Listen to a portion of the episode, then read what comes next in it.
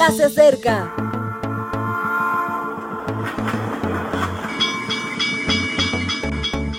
Partimos ya.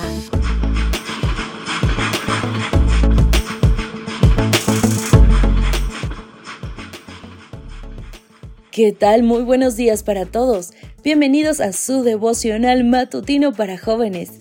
De este lado te saluda Ale Marín desde la Ciudad de México. Para mí es un gran gusto compartir contigo las reflexiones de cada día.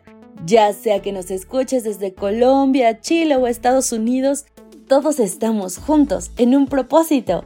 Así que caminemos de la mano hasta el cielo.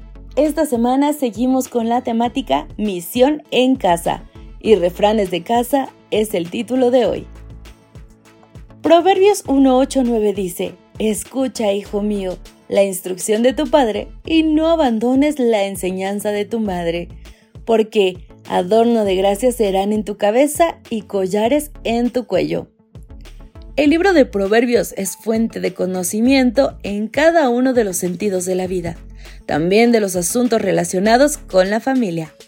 Leer sus mensajes es adentrarse en las más valiosas perlas de sabiduría te propongo en este sentido algunas reflexiones que provienen de este bello libro.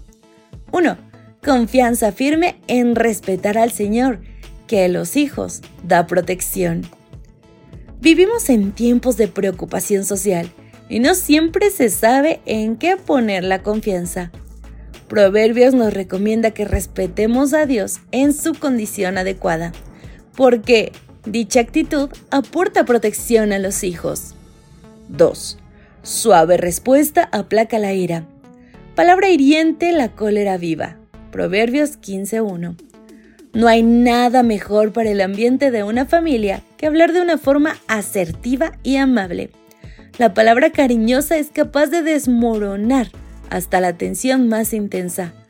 Nunca pensemos que el abuso verbal o la palabra fuera de tono aportan una buena educación, porque no lo hace. Ejercitar el arte de hablar adecuadamente es una práctica que resuelve muchas dificultades. A tu hijo corrige que te hará descansar y manjar es disfrutar. Proverbios 29:17. Algunos padres piensan que solo deben ser amigos de sus hijos y los niños viven en orfandad. Los pequeños y jóvenes necesitan padres y madres amorosos, pero padres. Y un padre tiene muchas funciones, una de las cuales es corregir a sus hijos. Hay que hacerlo de forma didáctica, inteligente y madura, pero hay que hacerlo. ¿Por qué? Los hijos necesitan conocer los límites de la vida. Aunque muchos no lo crean, los hijos son más felices con una buena orientación que sin ella. 4. Alegre corazón traerá sanamiento, ánimo deprimido, encogido esqueleto. Proverbios 17:22. La mejor actitud es ser positivo.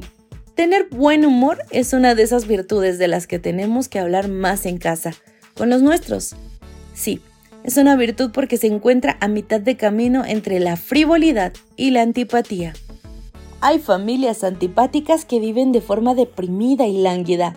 Hay familias frívolas que viven en la dictadura de las emociones descontroladas. Hay familias alegres y con buen humor. Y eso es bien sano. Son solo algunos de los refranes del hermoso libro de los proverbios. Hay muchísimos más y son de una sabiduría exquisita. Léelos, léelos solo en tu culto personal, léelos en grupo en el culto de la familia. Intenta actualizarlos a la vida diaria. Intenta vivirlos, porque fueron escritos para eso. Mi querido amigo, es posible que tú tengas tus propios proverbios favoritos. Hay tanto que aprender de ellos. Espero que esta mañana los puedas hacer propios y buscar la dirección divina en todo lo que hagas. Yo soy Ale Marín y fue un gusto saludarte, acompañarte y compartir este momento contigo.